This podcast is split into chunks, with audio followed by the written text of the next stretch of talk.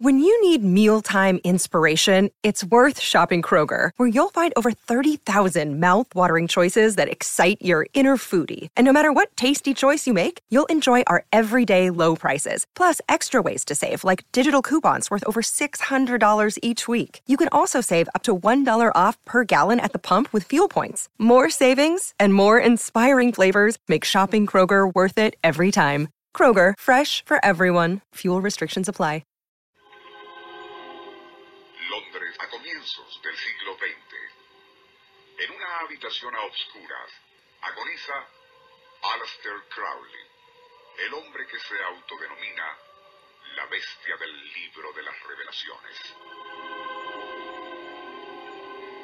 Junto a su lecho se arrodilla Victor Neubert, discípulo del notorio diabolista inglés. La única otra persona en la sórdida estancia es una mujer de facciones mustias, semicubiertas por un velo negro. Súbitamente, la fatigosa respiración de Aleister Crowley se detiene y tras exhalar un ronco quejido, su cuerpo permanece inmóvil. Una ráfaga helada recorre la habitación y mientras los dos únicos discípulos que aún permanecen fieles a Crowley se apartan del cadáver, comienzan a escucharse sordos aullidos, pero no afuera, sino dentro de la miserable habitación. Luego, y según lo relataría después Neubert, súbitamente sale debajo de la cama un perro negro. Cuerpo largo, ostenta además cejas y nariz humanas en lugar de hocico. Lleva además entre los dientes uno de los cirios negros que el notorio quiromante inglés empleaba para sus equívocos rituales. Nuestro insólito universo. Cinco minutos recorriendo nuestro mundo sorprendente. Una producción nacional independiente de Rafael Silva. Certificado número 3664.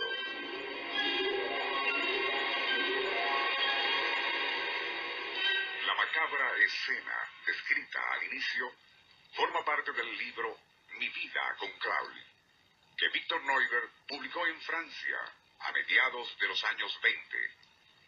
Es probable aquel supuesto incidente con el perro negro después que Crowley murió, y en aquel estado de alteración mental, es casi seguro que imaginó haber visto un perro con rostro humano. Según creen los satanistas, a toda persona que hace un pacto con Satanás, éste le asigna un familiar o vigilante que, adoptando forma de algún animal, acompañará a quien se hizo discípulo del diablo hasta la hora de su muerte para conducirlo luego hacia los dominios infernales.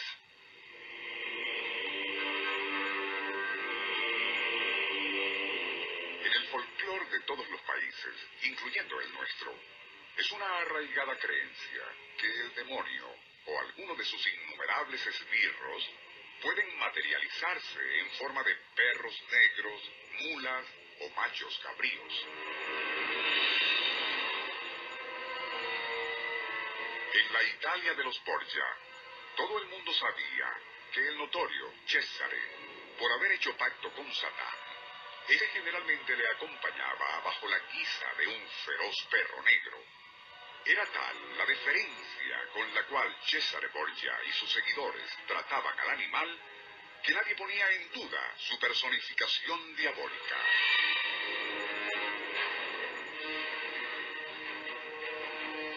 Países célticos, teutones y eslavos, aún hoy permanece arraigada la creencia de que entes sobrenaturales adoptan forma de animales y de allí surgieron los mitos del hombre lobo y vampiros.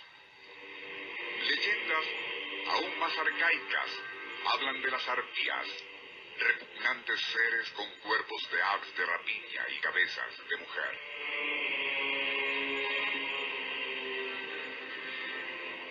En la India se conocen las nagas o demonios con forma de serpiente.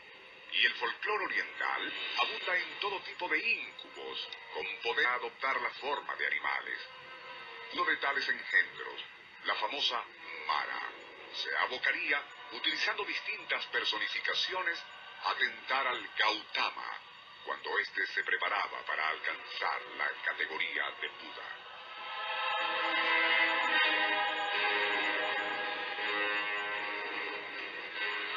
En el medioevo, muchos fueron los gatos que el populacho supersticioso mataba e incineraba cruelmente en épocas de pestilencias, especialmente durante brotes de la bubónica, pues debido a su actitud sigilosa y ojos que brillaban en la oscuridad, las mentes supersticiosas de la época veían en esos felinos a los causantes de sus males. Algo que, en lugar de aminorar los contagios, hacía que aumentaran, pues al escasear los gatos que perseguían y mataban a las ratas portadoras de la pestilencia, éstas proliferaban a su antojo.